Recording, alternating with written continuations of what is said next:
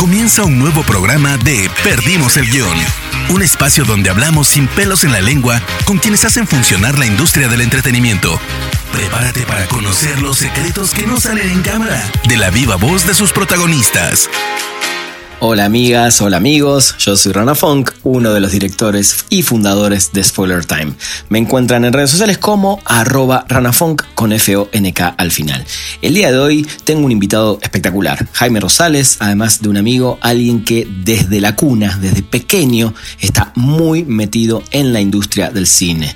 La distribución, taquilla, el marketing y un montón de data e información que tiene para nosotros en esta gran, gran charla y sobre todo eh, vamos a hablar del futuro de esta industria del cine. Quédense a este nuevo episodio de Perdimos el Guión.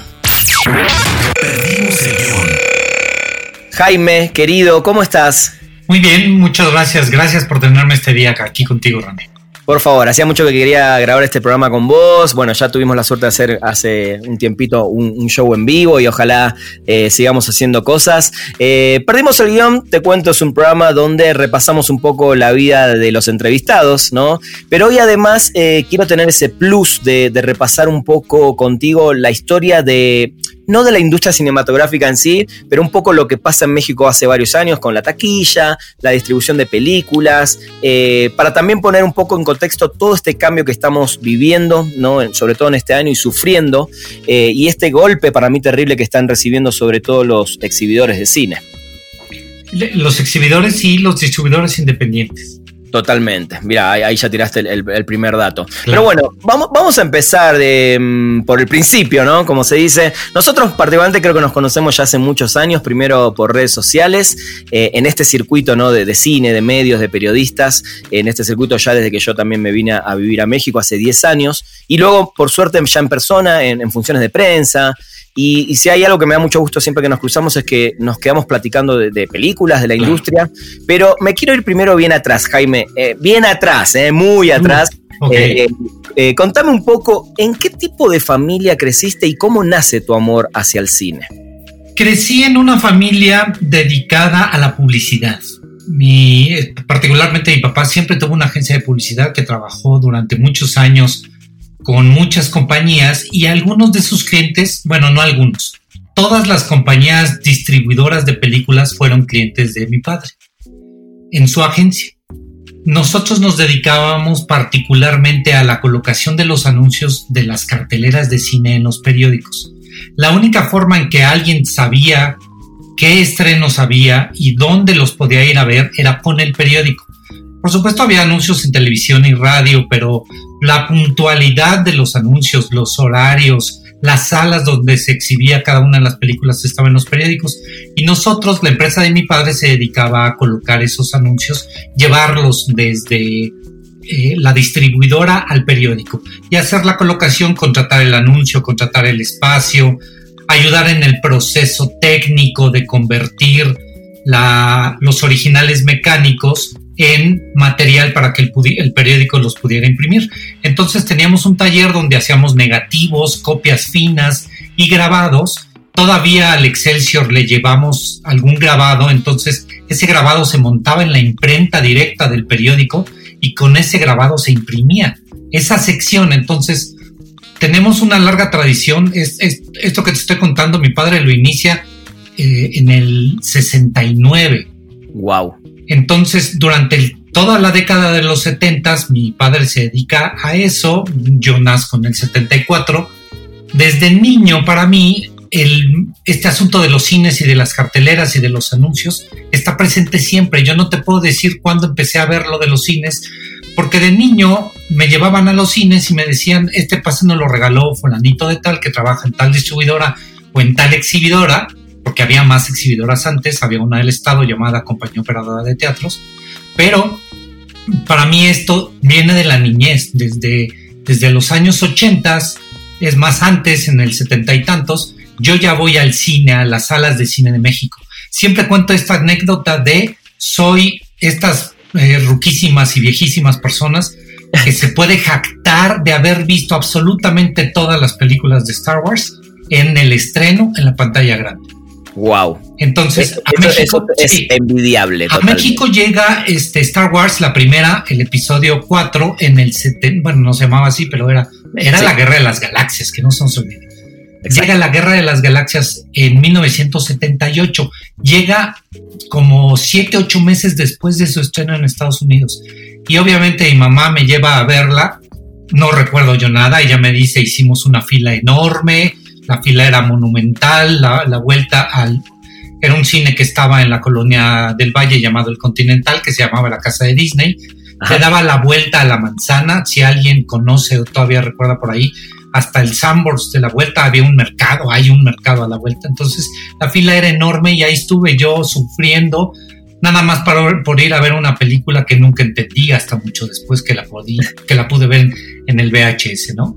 Entonces, este, el cine está en mis venas desde siempre, desde toda la vida. Y entonces yo empiezo a trabajar en la empresa de mi padre desde abajo, de ser el mensajero, este, en los ochentas. Y a partir de ahí yo estoy involucrado con este asunto de las distribuidoras, las compañías. Yo te puedo contar muy bien cómo Fox y Warner estaban juntas. Claro. En México Fox y Warner estaban juntas. Universal estaba, no era una empresa separada, Universal estaba con, junto con Paramount y con la Metro Goldwyn Mayer. ¿no? Es, estas historias que la gente luego no conoce y que nada más ven logotipos al final, al, perdón, al principio de cada una de las películas, me las sé muy bien, sé quién ha trabajado con quién, sé quiénes han estado juntos, quiénes han estado separados. Videocine distribuía las películas de Warner Brothers. Ahora este, es Universal quien distribuye las películas de Warner Brothers. Este tipo de tejes y manejes que ha habido en la industria, particularmente en la industria mexicana, me los, me los sé muy bien porque los he vivido durante toda mi vida, ¿no? No, totalmente. Mira, en Argentina decimos, con el fútbol decimos, somos, yo por ejemplo soy de River desde la cuna. Bueno, vos sos del cine y de la industria desde la cuna definitivamente. Bueno, también del eh, Cruz Azul, ¿eh? Y aparte también. no sé si eso se podía decir, pero bueno. Nada, está muy bien. está muy bien. Me encanta y además digo, y esto haciendo un paréntesis eh, acá en Perdimos el Guión, ¿cuándo sacamos un libro con tus anécdotas? Porque creo que debes tener unas anécdotas impresionantes eh, a través de, toda esta historia que estás contando. Pues sí, muchas, pero fíjate que he sido muy, he tratado de ser muy discreto porque en, muchos momentos han sido no quiero llamarles secretos de industria, pero sí situaciones únicas en donde hay cosas que yo no he podido revelar por, por la misma naturaleza de mis clientes. Inclusive hay gente con la que sigo trabajando desde hace mucho tiempo.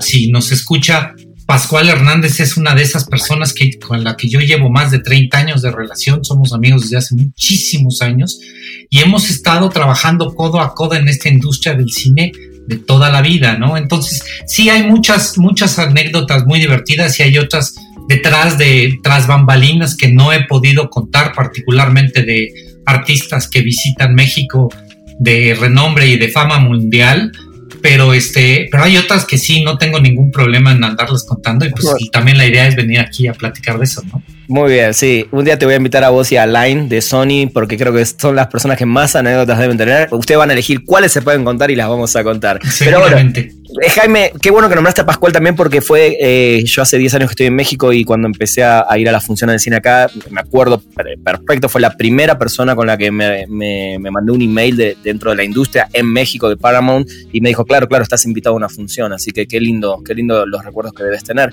Eh, ¿Estudiaste algo para esto? digo, más allá de que ya creciste en esto y, y creo que aprendiste muchísimo más seguramente al lado de tu papá que lo que te podría haber enseñado cualquier carrera, pero si estudiaste algo marketing, comunicación, algo relacionado a lo que haces hoy o no? No, eso es lo más divertido del asunto. Yo estudié la licenciatura en sistemas de computación administrativa en el TEC de Monterrey, Campus Ciudad de México, y en donde no vi absolutamente nada de lo que, de lo que terminé dedicando. ¿Y por qué? Ahí sí yo te puedo contar mi historia de la universidad. Yo lo que en realidad quería era ser economista. Mira. Eh, yo quería estudiar economía, hice mi solicitud para entrar al ITAM pasé, me aceptaron en el ITAM en la carrera de economía, pero inclusive a recomendación de mi propio padre me dijo, tienes dos opciones, estudiar economía en el ITAM o sistemas de computación en el TEC de Monterrey. ¿Cuál es la más, la que te va eventualmente a dejar más dinero? La del futuro, pues este, estudia mejor sistemas de computación en el TEC de Monterrey.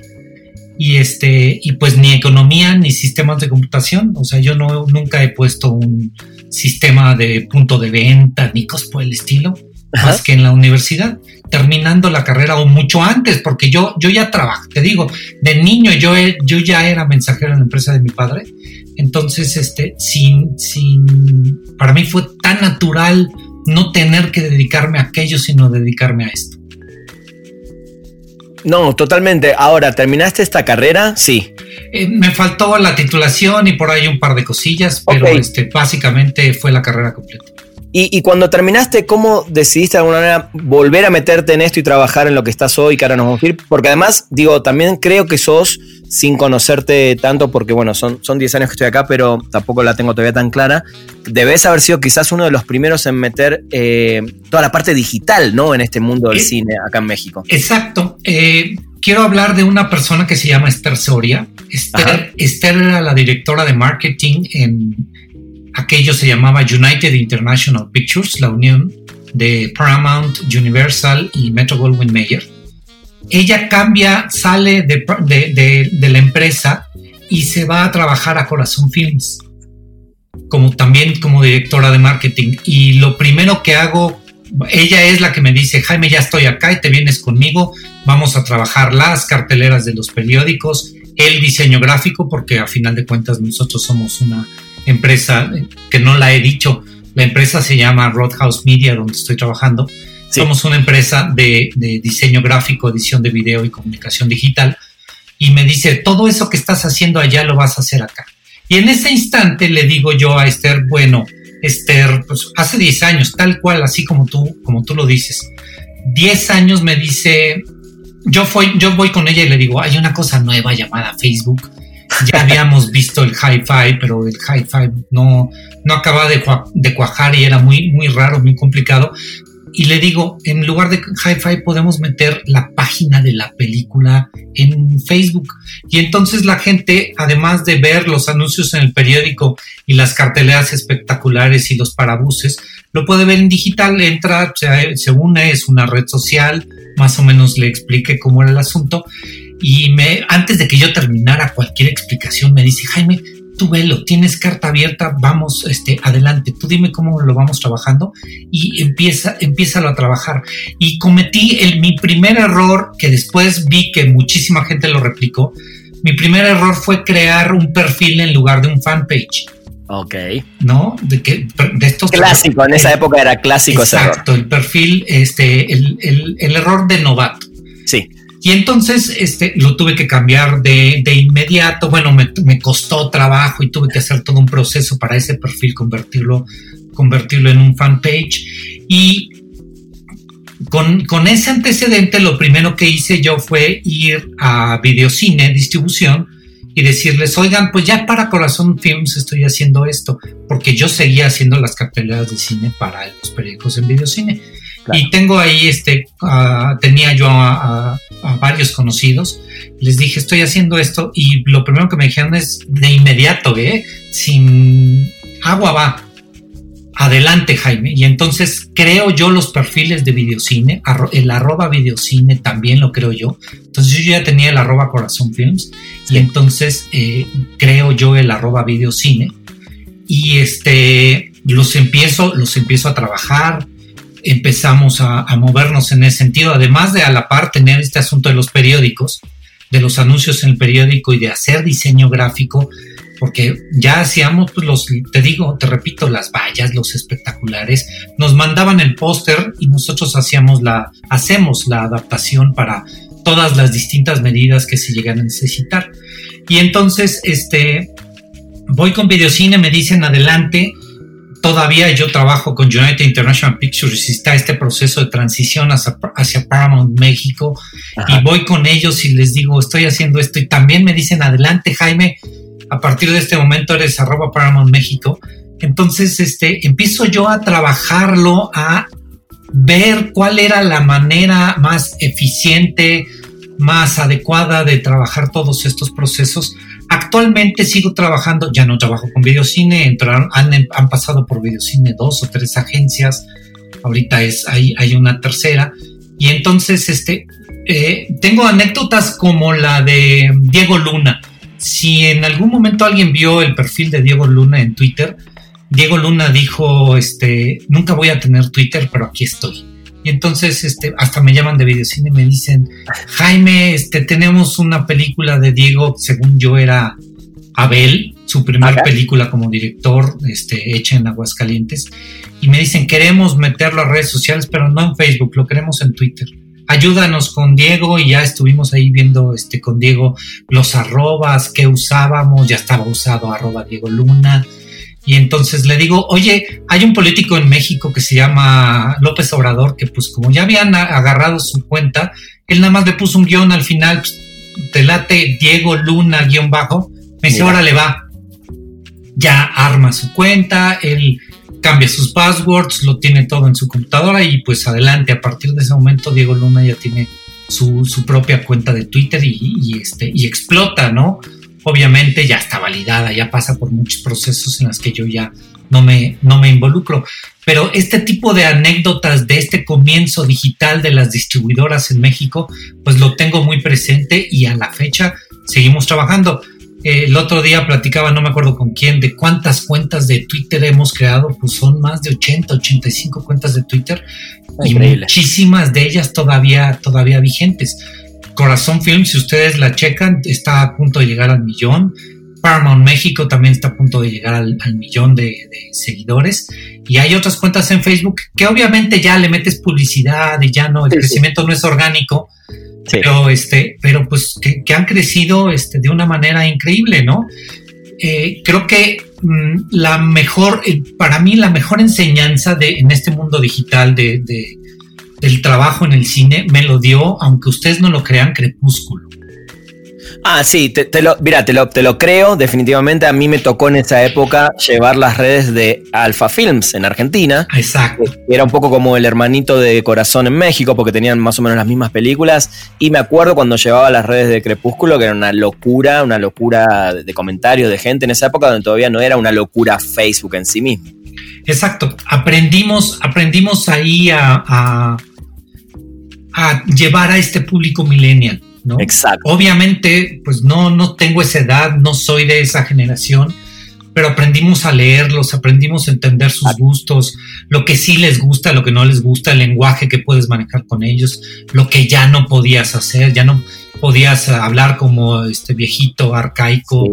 Eh, con un lenguaje. Y, seguramente aprendiste a tener más paciencia de la que deberías. Mucha, es lo que me han dicho. Yo no sé cómo aguantas esos squinkles, Leo. Es que he lidiado con ellos durante mucho tiempo. Es cosa de entenderlos, de comprenderlos, no de, no de patronalizarlos, no de ser condescendiente con ellos, sino de interactuar. Por ahí debo de conservar yo todavía un, un tweet cuando trabajamos una película de eh, de el documental de Justin Bieber, de Never, Never Say Never.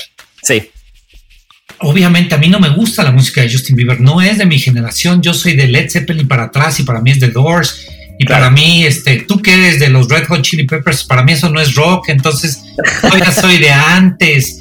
Este, Igual no nos llevamos mucha diferencia, Jaime, no, pero no nos llevamos mucha diferencia, pero este, pero para mí el grunge mató al rock y cosas por el estilo. Entonces, entonces lidiar con eh, Justin Bieber y sus fans fue muy complicado para mí. Y te digo, por ahí debe, debe, debe, de haber un tweet donde digan, este, personita que lleva arroba Paramount México, eres un, eres mi adoración máxima. Nos has respetado, nos has tratado bien, no has sido condescendiente con nosotros entonces, este, son de ese tipo de cosas que tú durante los años vas valorando muchísimo, ¿no? Sí, totalmente. Y, te hacen entender un poco lo, que está pasando en estos días también con, con esos que en ese momento eran adolescentes, ¿no? Exacto. Perdimos el guion. Metiéndonos ya de a poquito, Jaime, eh, en lo que está pasando en estos días con la industria, eh, primero me gustaría pedirte, porque además sos una persona que eh, explica muy bien las cosas, ¿no? y me gustaría que le cuentes a la gente que, escucha este programa, que sobre todo hay, muchos jóvenes también que aprenden a seguir los pasos de mis entrevistados para entender cómo, cómo, cómo se fueron abriendo paso. Pero antes me gustaría que expliques un poco y de manera lo más didáctica y rápida que, puedas, ¿no? ¿Cómo funciona el tema de la distribución y la exhibición de las películas entender dónde y cómo gana una cadena de cine, ¿no? Un cine pequeño, una cadena, dónde está el negocio y cómo era antes de la pandemia, porque sí quiero meterme en lo que está pasando ahora, pero siento que hay mucha gente que opina sin saber, ¿no? Eh, no, ¿por qué no abren los cines? O eh, ¿por qué las palomitas? Hay, hay, muchos temas que la gente simplemente sabe que va, se sienta, come palomitas, ve una película y se va. Eh, pero hay mucho detrás de eso. Hay mucho y hay, creo que lo que lo más fácil es empezar por las definiciones. ¿Cuál es cada uno de los entes que participan en la cadena productiva del cine? Y tenemos que empezar por la productora. ¿Quién es el, la, aquellos que ponen la lana para la realización de las películas? Claro. Y ahí podemos ver en, en, las, en, la, en la cartelera, perdón, bueno, al ver una película, tú ves primero el logotipo del estudio, pero el estudio no necesariamente produce la película. A veces sí, a veces ellos ponen la lana, pero después del estudio viene la productora. Y entonces hay Valiant, hay Syncope, hay eh, Estudio 9, hay ahora estas que están las famosas de terror, este Blumhouse. Blumhouse, todos esos son, son compañías productoras de películas las que tienen la lana y se encargan de poner de poner todo para hacer la realización, con este contactar al mismo director, eh, a los actores, eh, conseguir el set. El set a veces se van con el estudio, con el major, y pues este, entro al estudio de la Warner, al estudio de Paramount. Dato curioso, el estudio de Paramount Pictures es el único estudio que, que, que subsiste en Hollywood. Sí. Todos los demás están fuera del, condado de Hollywood. ¿no? Entonces todos se llaman Hollywood, pero en realidad el único es Paramount Pictures. Pero bueno, ese es dato, dato al calce. Estos, unas son las compañías productoras. Las compañías productoras le dan la película al estudio, que se va a encargar de la distribución. Y pueden distribuir su película en territorio local, o sea, en los Estados Unidos, o pueden distribuir su película en otros territorios. Pero entonces, al darle la película a otros territorios, tienes que ver cómo tiene ese estudio la oficina en cada uno de esos, de esos países. Hace rato les conté, Warner Brothers le da sus películas a Universal Pictures en México. No porque trabajen ellos, Warner trabaje con Universal en México significa que sea lo mismo. En Estados Unidos son competencia. El, un caso muy famoso es el de Disney. Disney nunca tuvo una oficina de distribución de películas hasta ahora. Disney antes distribuía sus películas con, una oficina local que puso otra compañía en México en, los, este, en los 50s y 60s. Después en los 70s se lo da una compañía llamada Películas Nacionales, una compañía que se encargaba de distribuir películas mexicanas fue la que terminó distribuyendo películas de Disney en México. Wow. Después, cuando películas nacionales empieza a decaer, Disney le da sus películas a Sony. Por eso Alain estaba en Sony, porque esa era la oficina de Sony y ellos ahí distribuyen las películas de Disney. Pero cuando Disney decide comprar 20th Century Fox, Disney termina este contrato con Sony este, el año pasado, a principios del año pasado, y Disney lanza un comunicado diciendo a partir de este día ya no trabajamos con Sony y se rescinde este contrato de la compañía Columbia Bonavista TriStar Pictures de México. Y estas compañías que en Estados Unidos eran una competencia feroz y brutal, en México estaban juntas, pero terminan separándose. Y entonces Disney jala al equipo que tenía de 20 que tenía 20 Century Fox México al comprar ese estudio y entonces finalmente a partir de este año, a partir de 2019-2020, Disney distribuye sus propias películas en México, cosa que en términos este, oficiales o inclusive en términos fiscales jamás había sucedido. Entonces ya tenemos dos entes, tres entes completamente distintos. Uno es el productor, otro es la compañía distribuidora local en los Estados Unidos y otro es la compañía distribuidora en cada uno de los territorios, en este caso en México. Hay otro ente llamado el exhibidor y en México existe un, digámosle, duopolio. Hay, hay dos compañías predominantes en el sistema de distribución de películas llamadas Cinépolis y Cinemex Y entonces ellos dominan la mayor parte del mercado, dominan el 95% de la exhibición mexicana. Casi el total, tremendo. Casi el total. ¿Cuál es el otro 5%? Una cosa que se llaman city cinemas, este, cinemas. Hay varias compañías locales en distintos puntos de los, de los estados en, México y el resto son cines independientes como el Tonalá, como las cinetecas de los estados. Algún autocinema. Los autocinemas. Ese 5% es todos ellos. Todos ellos están ahí localizados. El distribuidor independiente más, el perdón, el exhibidor independiente más importante es la Cineteca Nacional, es el, que más boletos vende, inclusive por arriba de distribuidores que tienen eh, salas en Veracruz, en San Luis Potosí, en Tamaulipas, o en el norte del país, en Nuevo León, en, este, en Sonora, ¿no? Eso, ese es como que el gran esquema de la, de la distribución, de cómo una película va desde su creación hasta su exhibición comercial en salas, ¿no? Sí. Ahora, estas salas que están sufriendo por el tema de la pandemia, pero también quiero, quiero que le explique rápido a la gente porque siempre tienen esa duda, ¿no? Eh, creo que la dulcería justamente es la mayor entrada de dinero, o sea, ¿cómo es la inversión de las, de las salas con las distribuidoras y cómo es el retorno, digamos, de esa inversión, cómo es la ganancia hasta antes de la pandemia? Claro, en pesos y centavos es muy sencillo. Por ejemplo, un estudio tiene una película, pongámosle el estudio este, Jaime Rosales Pictures. Ok. ¿No? Para no decir marcas. Bien. Jaime Rosales Pictures tiene, ya, ya tiene un contrato con un productor de una película, ya tiene una película lista, terminada. Entonces yo voy con el exhibidor, o sea, Jaime Rosales Pictures va con Cinepolis o con Cinemex, primero a ver la fecha del estreno.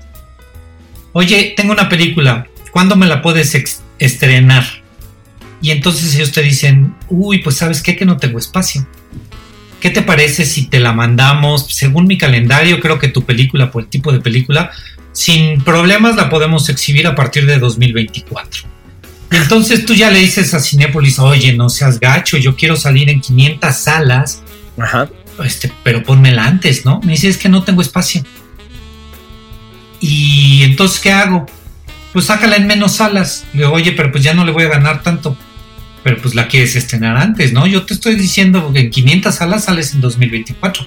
Si quieres, puedes estrenar en 30 salas en 2021.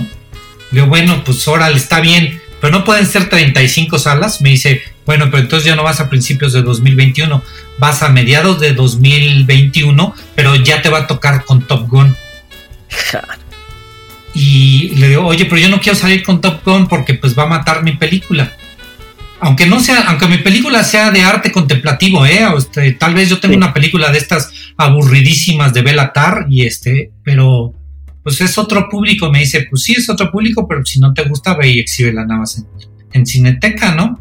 Pero no, pues yo quiero exhibir contigo, tú me vas a dar la lana, Cineteca me va a dar menos lana. Entonces Cinepolis dice, pues ahora le va, este, sales con Top Gun o con Star Wars o con los Minions o con la que tú quieras y este y entonces este pues yo tengo que salir con, con, esas con esa cantidad de salas con esa cantidad de películas. Y ya que ya que quedamos en cuanto a la fecha de estreno ahora hay que ponernos de acuerdo en cuanto a la lana.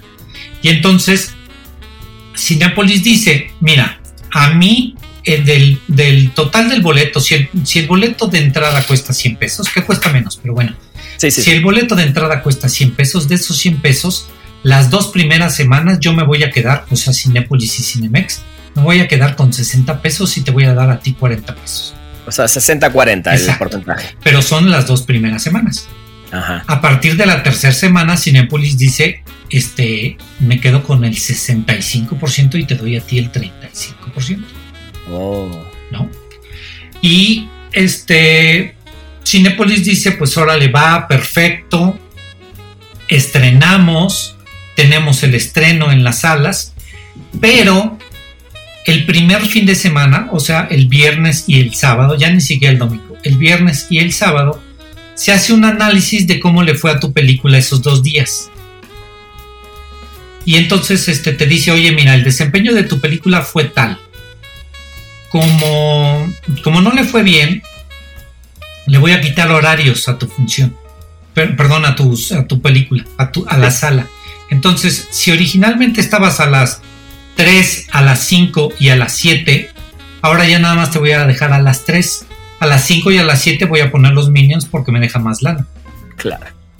Y entonces, si originalmente tú tenías un estimado de lana de X número de pesos, pues el domingo te das cuenta de que va a tener que ser menos porque la, la sala no se llenaba, ni siquiera cumplía con esta cuota, ya deja del 50%.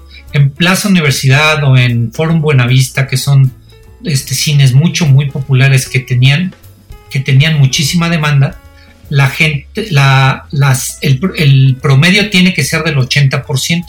Si tú no llenas el 80% de la sala en los horarios, te van relegando, te van quitando funciones.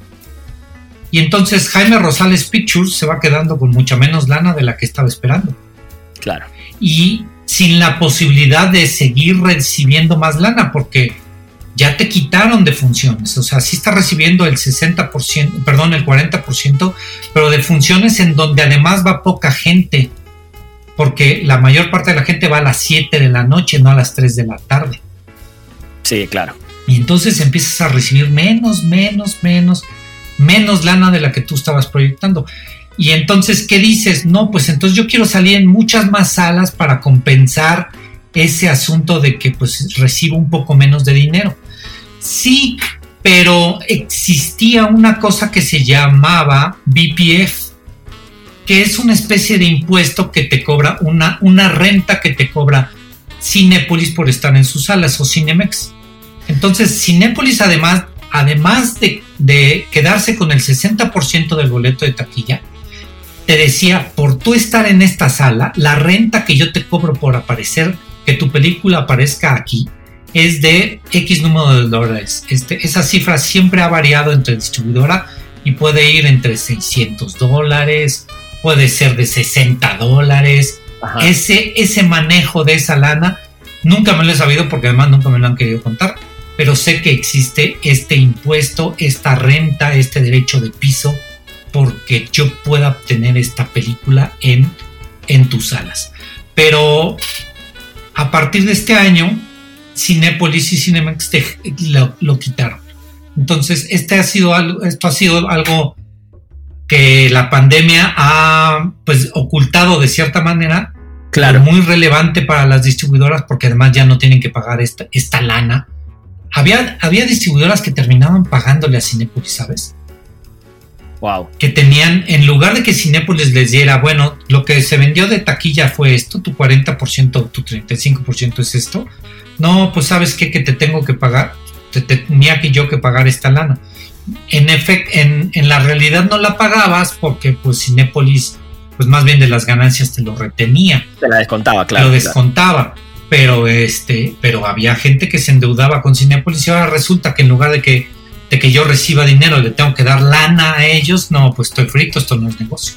Qué feroz, ¿eh? Qué, feroz lo que, lo que contaste. Es brutal. Y entonces la competencia es en ese sentido brutal, porque, y, podemos hacer una lista de distribuidoras peleándose por espacio en salas para poner sus películas. Disney, Fox, Universal, Warner, Paramount, Sony, Corazón Films, Videocine, Nueva Era Films, Diamond Films, Alphaville Cinema, 100 Films, y la lista puede seguir por otros 10 o 12 más. Sí. Todos ellos peleándose por los espacios. Pero eh, ahora lo estás diciendo de una manera que suena, ah, bueno, ok, son 15, 20, pero el tema es que no todos pelean de la misma manera. Ahí está el problema, ¿no? lo primero, todos se pelean por estar solo con dos exhibidores. Claro. Entonces, más de 20, más de 20 empresas se pelean por espacios en solo dos tiendas. Es como 20 empresas que producen pan se pelean por el espacio de Walmart y Soriana. Claro. Y no existe otro lugar donde ir a comprar pan, ¿sabes? Claro, claro. ese es más o menos el esquema yo quiero, yo como usuario final quiero comprar pan del que tú quieras, este, de centeno, de este, integral, blanco, sin orillas, como tú quieras. las, variedades de pan son muchas, pero las posibilidades de ir a comprarlo son solo dos. Son solo eh. dos que tienen muchas sucursales. Sí hay muchas sucursales, pero son solo dos. Sí, sí, sí, sí. Ahí es donde está, digamos que, el gran embudo. Sí, pero además es lo que te decía también antes, digo, la primera que nombraste, Disney, y es, la líder, es la que ya tiene casi todo, y es la que tampoco le da el espacio en ese embudo para que los demás se vayan zambullendo. Pero Disney, no quiero defender a Disney, pero Disney dice, a ver, tengo cinco películas en el año, seis películas en el año. Disney va y dice, ah, va con Cinépolis y le dice mis fechas de estreno en un mundo sin COVID mi fecha, de, mi fecha de estreno es para Mulan tal día, para este Soul tal día, para Black Widow. Black Widow tal día, todas esas tal día. Establezco mis fechas de estreno y ahí están. Y entonces eh, los calendarios se empiezan a hacer a partir de esas fechas. Y entonces llega el segundo más grande que es Universal y dice, bueno, órale, este, yo Minions la voy a meter en medio o dos semanas después de, de eh, si Disney tiene solo un día y quiero meter eh, Minions, tres o cuatro semanas después de esa para no, para no pisarnos los talones. Y este, el 007, digamos que ahora son de la misma compañía, pero sí, 007 era, este, trabajaba con Sony, entonces el 007 una semana y si venía una de Rápidos y Furiosos tenía que estar cuatro semanas después. Y Transformers venía tres semanas después y Star Trek otras tres semanas después. Y entonces tú empiezas a ver todo el año, todo el calendario del año y todos estos empiezan a poner sus películas y obviamente ni Cinepolis ni Cinemax les dicen, no, tú quítala, no quiero que pongas Minions tal día. Porque además, este, como el estreno a veces es simultáneo en Estados Unidos, no quiero que la piratería me gane. Entonces, si tú dijiste que Minions tal día, perfecto, que se quede Minions en esa fecha puede haber variaciones de una semana para adelante, una semana para atrás, pero no hay muchos cambios. Y entonces, seis o siete empresas que producen pan ya saben cuándo van a lanzar su pan. Y los otros 18, 19 tienen que empezarse a pelear por los demás espacios o salir junto con ellos. Entonces te digo por eso, una película de quien tú quieras, de de alguna, alguna película mexicana complicada, Michel Franco. Michel Franco va con Videocine y le dice, quiero que, que es mi película en cines. Videocine dice, pues voy a buscar un espacio en el calendario y entonces ya voy con Cinepolis y Cinepolis dice, pues quiero sacarla tal día y Cinepolis puede ser que ahora sí diga, no, pues sabes que no la saques, no la saques ahorita, sácala 15 días después. Lo que te decía hace rato, Jaime Rosales Pictures llega con Cinepolis y me dice 2024, 2025, hmm. ¿no? Para, para, que hubiera un espacio para mi película. O, no la saques, lánzala directa, ya es tu problema. No, terrible, tremendo. Pero bueno, está buenísimo porque ahora cambió todo. Cambió todo, cambió todo. Entonces, ahora, eh, no solo con la llegada de, estos monstruos del streaming que, vienen pegando fuerte en, varios eh, aspectos, eh, y las decisiones que a raíz de la pandemia tomaron, tomaron varios, ¿no? Empezando por, bueno, Universal con el estreno de Trolls 2, que fue a servicios on demand. En Estados eh, Unidos, pero en México no, eso también luego no lo dicen aquí en México. Exacto, bueno, pero son cosas que de a poco van a ir pegando, creo, alrededor del mundo, ¿no? la decisión de Disney de estrenar, bueno, en Estados Unidos eh, Mulan, bueno, con ese pago extra que ahora creo que se dieron cuenta que, que no, que no deberían, que no va a ser así.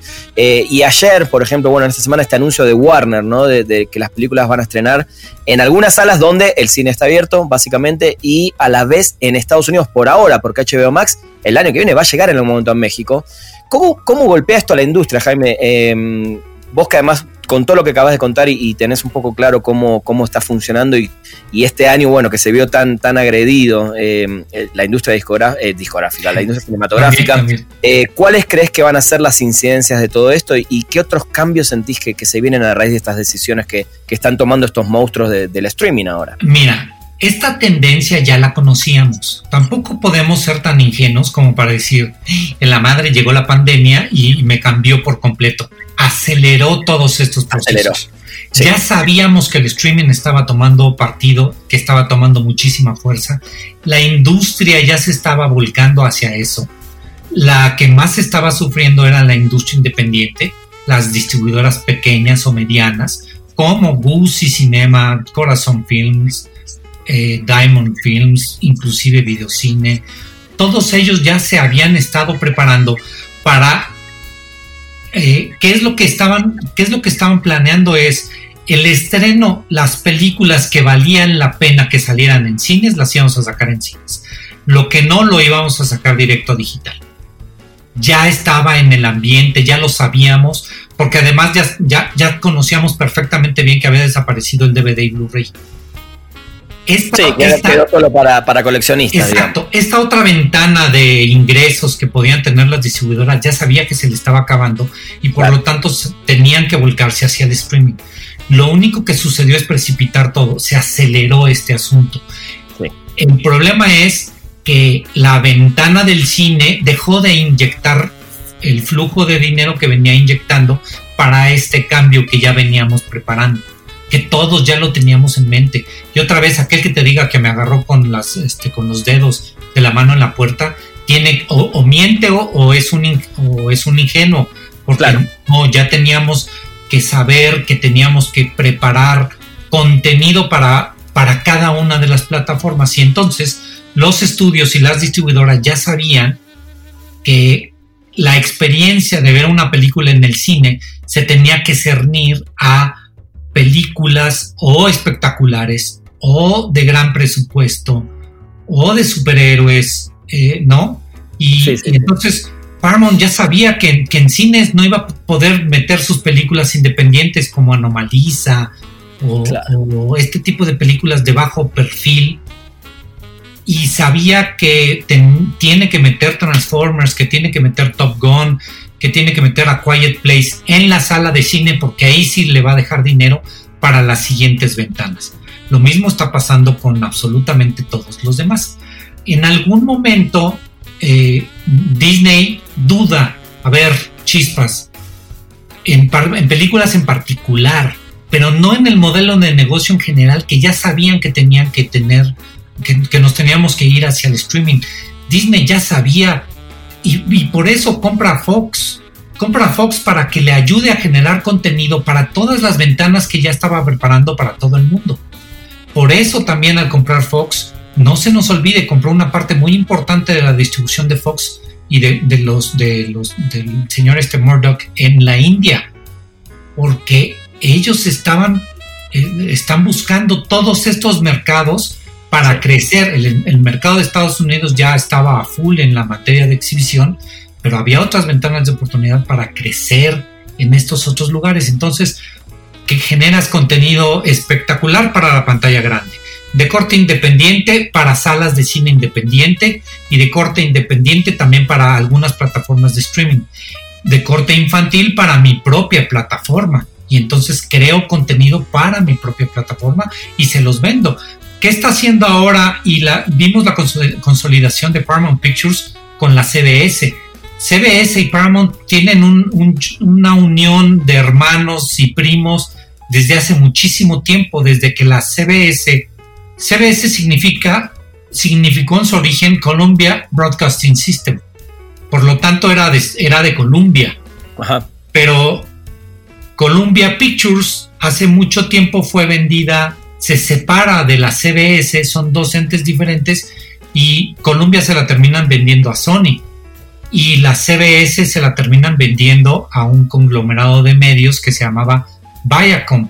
Pero al mismo tiempo en, este, en Viacom se separan Viacom y la CBS y Paramount Pictures por un lado y, las, y la nueva televisión televisora CBS por otro terminan volviéndose a unir a partir de, ah, perdón, hace, hace aproximadamente 4 o 5 años. ¿Y qué es lo que está haciendo Vaya con CBS? Sí están creando su propia plataforma, pero están buscando la creación de contenido para vendérselos a los que sea.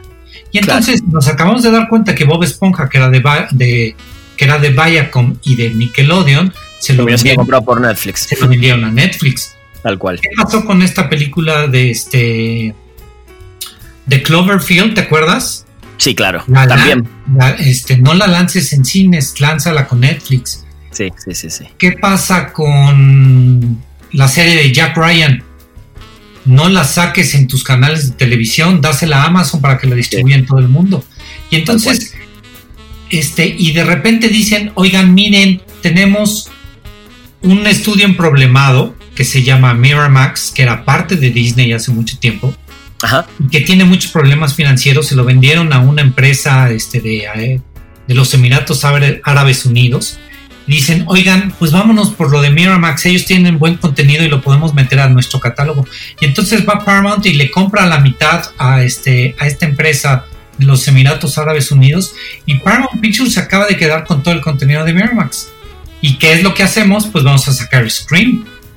Y entonces Scream va a ser una película de Paramount Pictures que la vamos a sacar eventualmente en nuestro propio sistema de streaming y en el que me la quiera comprar, ¿eh? No me importa. Sí, obvio, obvio. Acá la cuestión es también mantener el, negocio y, estar con flujo, digamos. Exacto, y entonces yo le voy a vender mi contenido a Apple TV, se lo voy a vender a Netflix, se lo voy a vender. Y si Disney me lo dice que me lo quiere comprar, no me importa, que me lo compre, que lo saque con su marca, me vale. Pero este, yo voy a generar contenido y este nuevo modelo de negocio de Viacom CBS es el de creaciones de contenido. Mismo modelo de Corazón Films, en su escala, no, no quiero compararlos que sean lo mismo, pero a ver, Corazón Films entonces está tratando de generar contenido para vendérselo a Amazon, para claro, como, con su como Locas por el Cambio, por ejemplo. Exacto. Locas por el Cambio, que, este, que es una propiedad de Corazón Films, se la vende a Amazon y tú encárgate, tú hazte, no que te hagas bolas, pero este es, es, es tuyo. Sí, sí, sí. Explótalo como tú quieras. Y este, también voy a tener mis propias películas en cine. Las que vale la pena las voy a meter en cine, las que no se las voy a enviar a, plataformas. ¿Y, cómo ves ahora con todo esto, bueno, de, la reducción de las salas, de las butacas y con todo lo que sigue pasando, que lamentablemente no, hay todavía una luz al final de la, puerta, ¿no? El tema de las exhibidoras, son definitivamente son los que más la están sufriendo. Los que más la están sufriendo son Cinepolis y Cinemex, obviamente. ¿Y cómo, y cómo van a aguantar así? Eh, pues porque no tienen de otra, porque particularmente el modelo de negocio de Cinépolis sí era de la ventana directa de exhibición a salas. Claro. Cinépolis Click, pese a ser muy importante el mercado mexicano, no, no tiene todavía la fuerza que, está agarrando, ya ni siquiera la de Apple TV, ¿no? Que Apple TV llegó y como tienen esta, esta unión con sus dispositivos, pues está haciendo para ellos mucho, muy fácil entrar con un modelo de negocio de, suscripción mensual. Cinepolis Click, no sé si te acuerdas al principio, Rana, era de suscripción mensual. Claro, claro, y ahora es on demand, digamos. Y ahora es on demand porque el negocio no, no, no puedes funcionar si no puedes tener en tu catálogo en, en, suscripción mensual si no tienes grandes estrenos. Sí, o contenidos originales. O contenidos originales. Entonces es muy complicado si no, si no ese es el modelo. Entonces, prefieren el modelo de pago, pago por película, que es transaccional o transactional.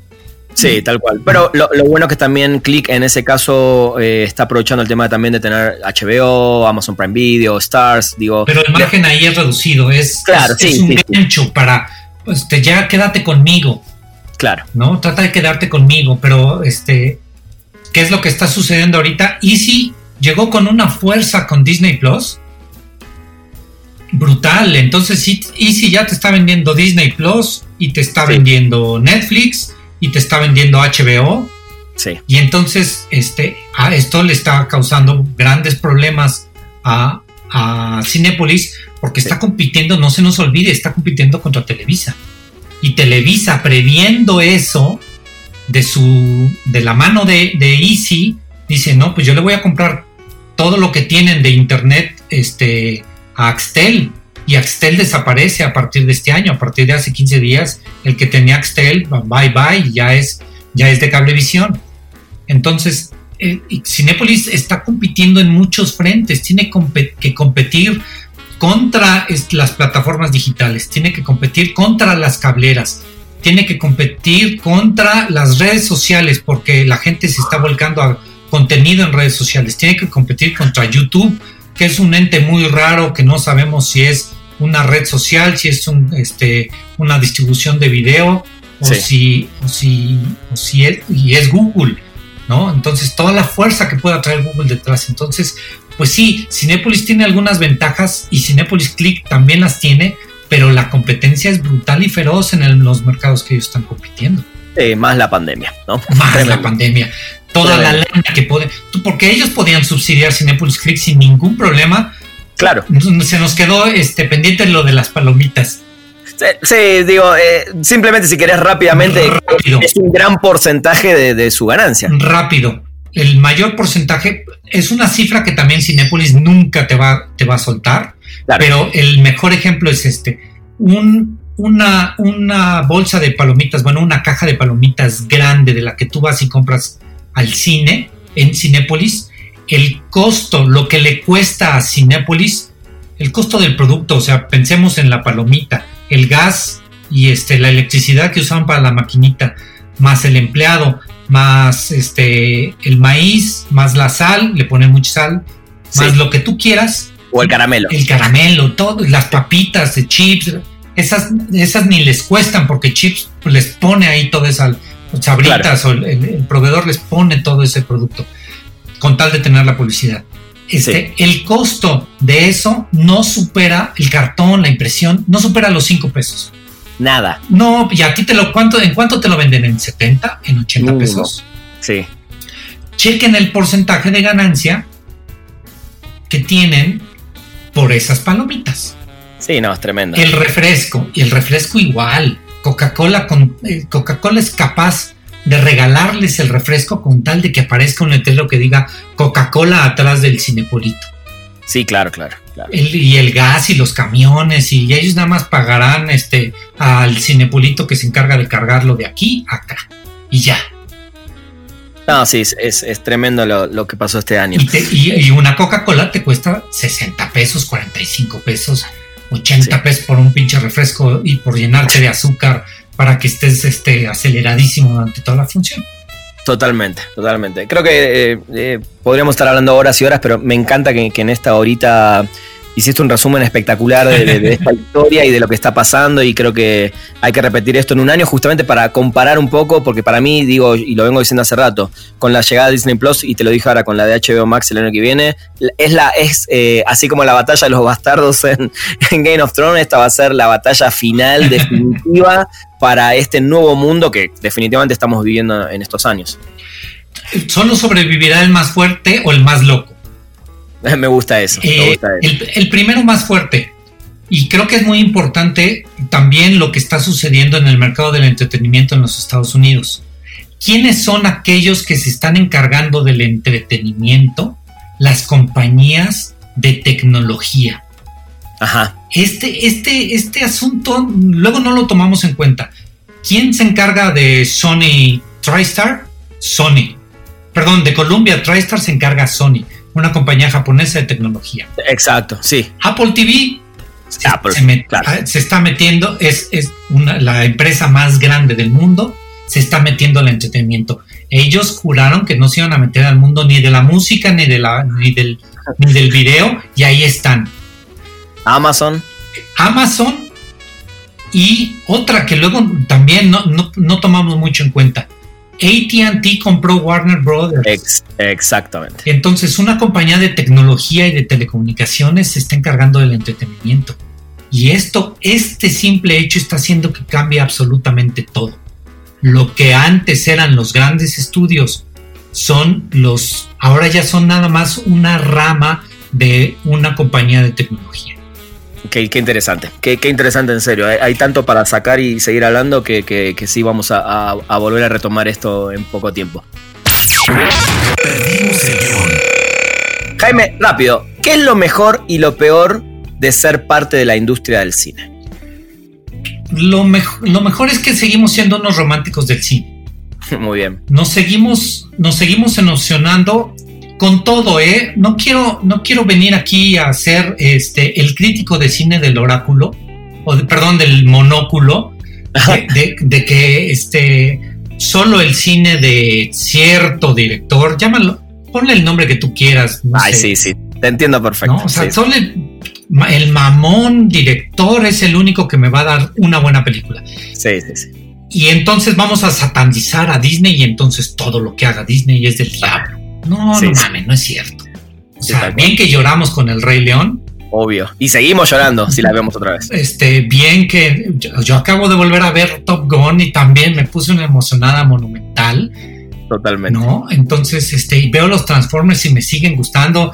Eh, platicando con un amigo que trabajaba en Cinemex, Dorian, no, no, es que, no es que nos guste el cine de superhéroes, nos gusta el cine, nos gusta la experiencia de ir a vivir y meterte en una historia y ya podrás decir esto estuvo bien, esto estuvo mal, esto con la de Michelle Franco podrás decir mil y un cosas de que sí, white chickens, que sí, no me gustan los apelativos, pero los entiendo perfecto. Este, no hay, no hay racismo a la inversa, todo este tipo de cosas podremos discutir, nos da material para discutir, pero no vamos a negar que es toda una experiencia ver una película en la sala de cine. Entonces, esto es lo que más me gusta, que creo que el cine puede sobrevivir, la sala de cine como todo un asunto de llevar a tu pareja o ir solo, ¿eh? Este, yo, claro, claro. Las de Star Wars me las eché yo solo, ya estaba yo llore, llore, llore, llore como Magdalena porque se este, porque Luke se convirtió en fantasmita o porque apareció Yodita o lo que tú quieras. Pero eh, la, tendremos esta experiencia de ir a una sala oscura en, en, solitario o en conjunto con tus amigos y después ponernos a discutir. Esto no va a desaparecer, no se preocupen, sí se va a reducir, también eso es como modelo de negocio tenemos que preverlo. Y lo más complicado de, creo que lo más difícil es el FOMA, y a mí me sucede muchísimo, el, fear of missing out. Ajá. ¿No? Yo me quedé fuera de la conversación de The Mandalorian por necio y por decir yo no la voy a ver pirata. Yo no la voy a ver, yo no la voy a descargar en un torrento. Yo me voy a esperar a poderla ver y ahorita apenas estoy en la primera temporada y entonces este sufrir de que me de que me estoy quedando fuera de la conversación, de que me quedo fuera de la conversación. Ahorita, por ejemplo, hoy este, se cumplen, perdón, ayer se cumplieron los 90 años de, este, de Jean-Luc Godard y de saber que no he visto todas sus películas.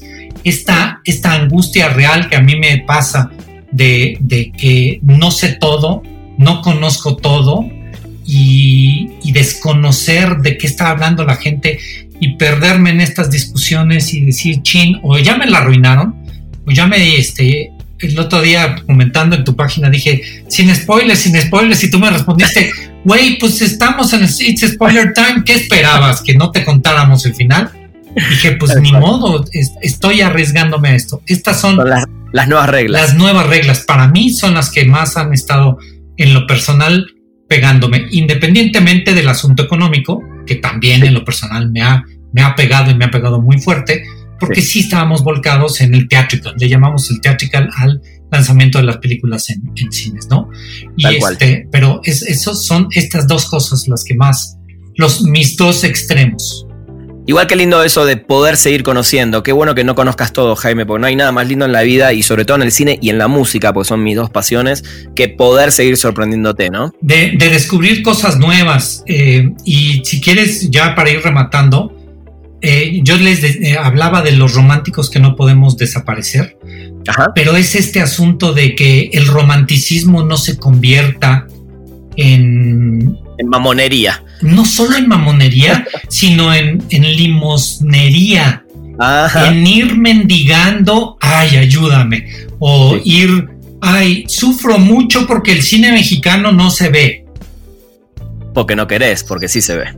No solo sí se ve, sino que también tú como creador de contenido debes saber qué es lo que quieres de tu cine mexicano. A ver, quiero cine mexicano de autor para contar mi historia, aunque mi historia sea la más absurda del universo, pues entonces voy y la busco en canales donde sé que la gente va y, o está dispuesta a pagar o el gobierno está dispuesto a subsidiarme y no intento yo a fuerzas, tengo que salir en sala O sea, es, absurdo pensar que mi película contemplativa de alguien que está en un pueblo perdido en la Sierra de Oaxaca va a salir en una pantalla IMAX de Cinepolis este, Perisur.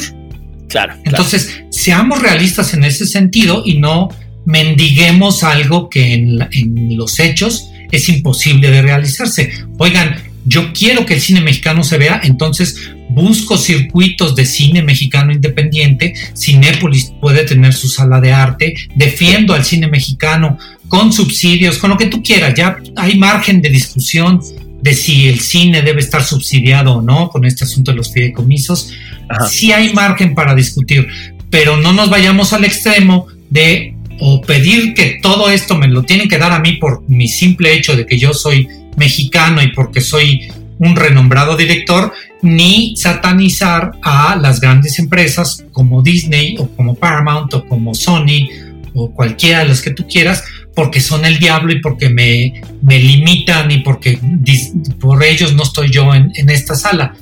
Pues porque este no es tu canal para distribuir tu película. No estás aquí porque aquí no deberías de estar. Y si chequemos este asunto de que pues no puede, no puede estar este Coco en el 98% de las salas del país. Ahí sí estoy de acuerdo. Pero no pidas que no esté Coco. No pidas que no se exhiba Coco, ni que no se exhiba Mulan, ni que Disney no saque una campaña brutal del Mandalorian. Es su dinero se lo van a gastar como quieran y van a hacer todo lo posible porque la gente se suscriba a Disney Plus. No limitemos a los demás, hagamos mejor las cosas nosotros mismos. Estoy muy de acuerdo, me, encanta para cerrar, pero me quedaron muchas preguntas obviamente para que la vamos a en otro programa, pero hay una que sí o sí porque se la hacemos a todos los invitados y sé que es la pregunta más difícil, sobre todo para un cinéfilo como vos, pero te voy a pedir que eh, elijas dos películas y dos series para decirle a la gente que básicamente la tiene que ver. No se puede morir sin ver estas dos películas y dos series que les vas a recomendar. Entonces voy a, voy a hacer trampa. Dale. Porque a partir de ahora y hablando del romanticismo, a partir de hace más o menos 15 días, nosotros tenemos esto que se llama plataformacine.com. Muy bien. Que es nuestra manera de enfrentar y de decir el cine independiente y el cine de calidad puede subsistir en México. Y entonces dentro de plataforma cine tenemos dos películas que las tienen que ver sí o sí. Películas. Una se llama Historia de caballos y hombres. Es una película finland, eh, perdón, islandesa. ¿Cuántas veces, Rana, tenemos la oportunidad de ver cine de Islandia? Casi nunca. Y entonces son dos películas, perdón, este, esta película, este, Historias de caballos y hombres, es una película brutal. Tienen por favor que verla. Está muy barata, cuesta 45, perdón, 45 pesos en plataforma cine. Y entonces, pues por favor, no se la vayan a perder. La tienen que ver sí o sí. Dentro de plataforma cine, les tengo que contar de, de, otra película que se llama El joven Ahmed. Buenísima. La vi, la vi en el festival eh, Fuiste a Cannes, no sé si la viste ahí porque pues se ganó, se ganó este, la Palma de Oro a Mejor Director en el Festival de Cine. Es una película de Jean-Pierre y Luc Dardenne, de los hermanos Dardenne.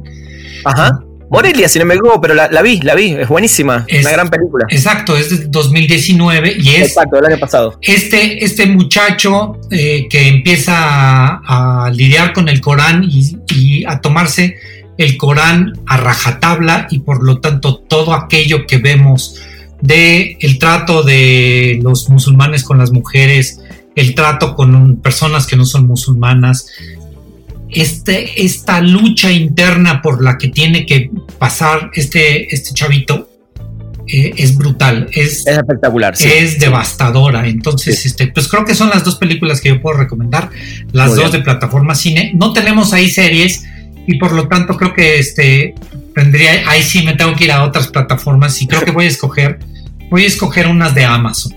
Muy bien. ¿No? La, la primera es Justified. Ok. Es una serie que ya no está en vigente, que ya terminó. Es una serie que van a poder ver completa. Y es una serie sobre el Deep America. Sobre este, esta cultura gringa, blanca, anglosajona y protestante que tenemos que entenderla para ver por qué llegó Trump al poder, por qué Trump finalmente fue presidente, pues porque esta, este Deep America medio jodido, muy ignorante, por momentos tonto, pero llenos de brutalidad, de fuerza, porque tienen toda, toda la fuerza económica que te da este ser el país con la mayor riqueza del, del, mundo y el manejo que tienen y su relación que tienen con las drogas y con el alcohol.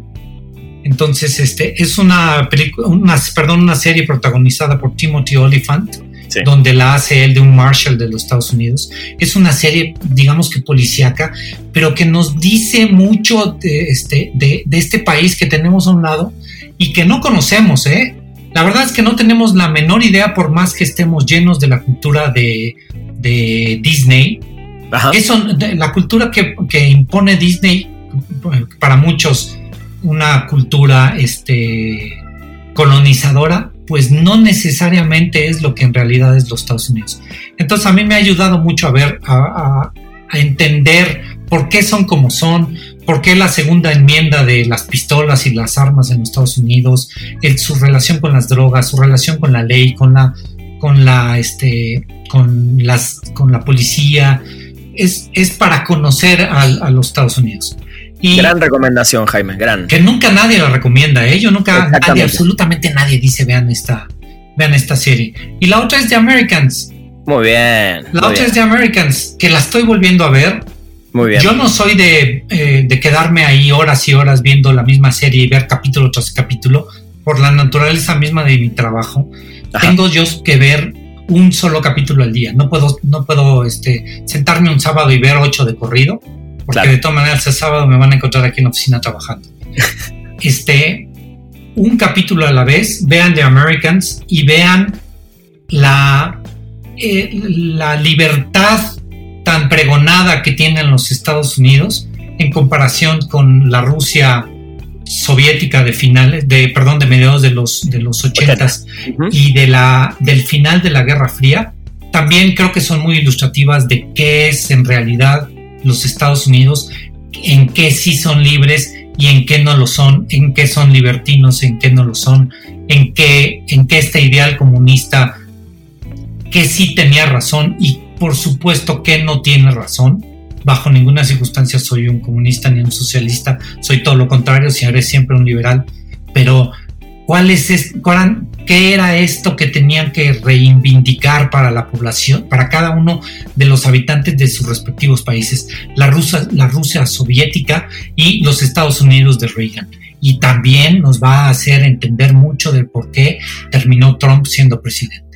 Totalmente, nada más actuaciones oh. eh, y eh, muchos casos basados en casos reales. Nada, eh, Americans es una es, joyita. Es una chulada y este, Total. pues otra vez me acordé de que tenía yo que tener cuidado con no com comerme las uñas porque es una serie que durante cada uno de los capítulos te tiene siempre nervioso, sin saber qué es lo que va a pasar y sin saber cómo, cómo y cuándo los van a agarrar a esta pareja.